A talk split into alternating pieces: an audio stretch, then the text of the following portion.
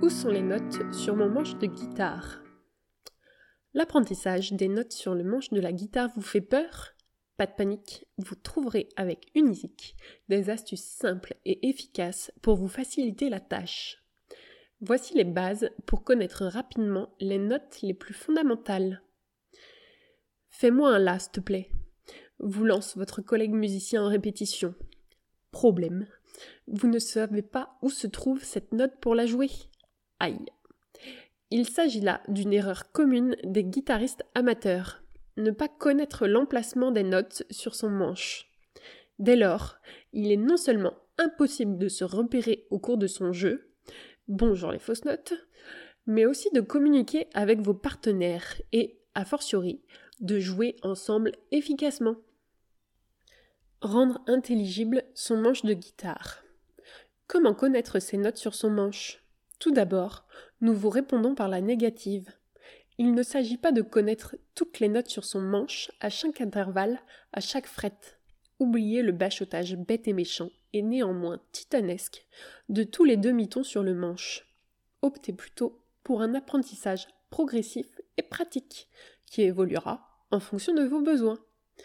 Le plus urgent est de rendre intelligible votre manche en y plaçant des repères ciblés et efficaces, c'est-à-dire de comprendre l'organisation de votre manche.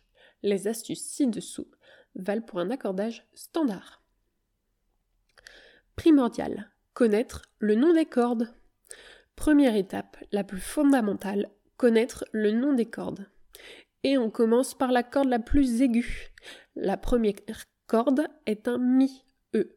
La deuxième est un Si B. La troisième, un Sol G. La quatrième, un Ré D. La cinquième, un La A. Et enfin la sixième, un Mi E plus grave de deux octaves que le premier.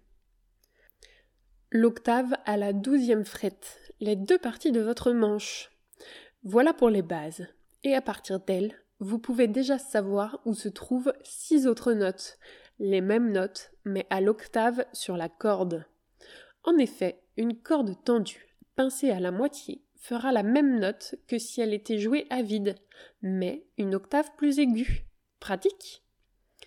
Sur une guitare, l'octave s'obtient sur la douzième frette de la même corde, souvent repérable sur la tranche par la présence de deux petits points de repère. Passé cette frontière, tout se répète à l'identique, une octave au-dessus. Par exemple, à la troisième frette de la sixième corde, vous avez un sol, et vous le retrouverez douze frettes plus haut à la quinzième frette, et ainsi de suite.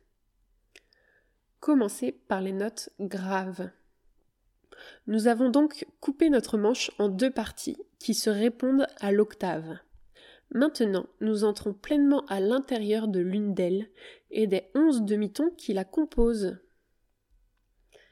Un conseil ici, commencez par apprendre les notes graves avant les notes aiguës. Ces notes graves seront en effet les routes notes de vos accords, ce qui vous permettra de connaître la tonalité de vos accords, notamment les barrés. Troisième étape, la cinquième frette. Il est ainsi de l'organisation de la guitare. La cinquième frette de chaque corde se trouve la même note que la corde qui la précède. Par exemple, à la cinquième frette de la sixième corde, Mi, se trouve la même note que sur la cinquième corde jouée à vide, un La, et ainsi de suite à la cinquième frette de la cinquième corde, il y a un Ré. Cette technique est aussi utilisée pour accorder vos cordes entre elles. Attention, il y a une exception.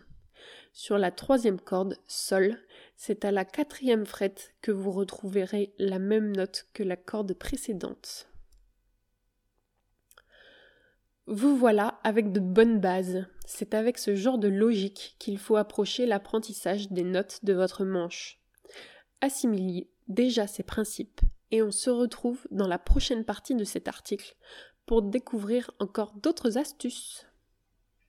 N'hésitez pas à nous donner votre avis sur cet article et à nous suivre sur nos réseaux sociaux. A bientôt chez Unisic.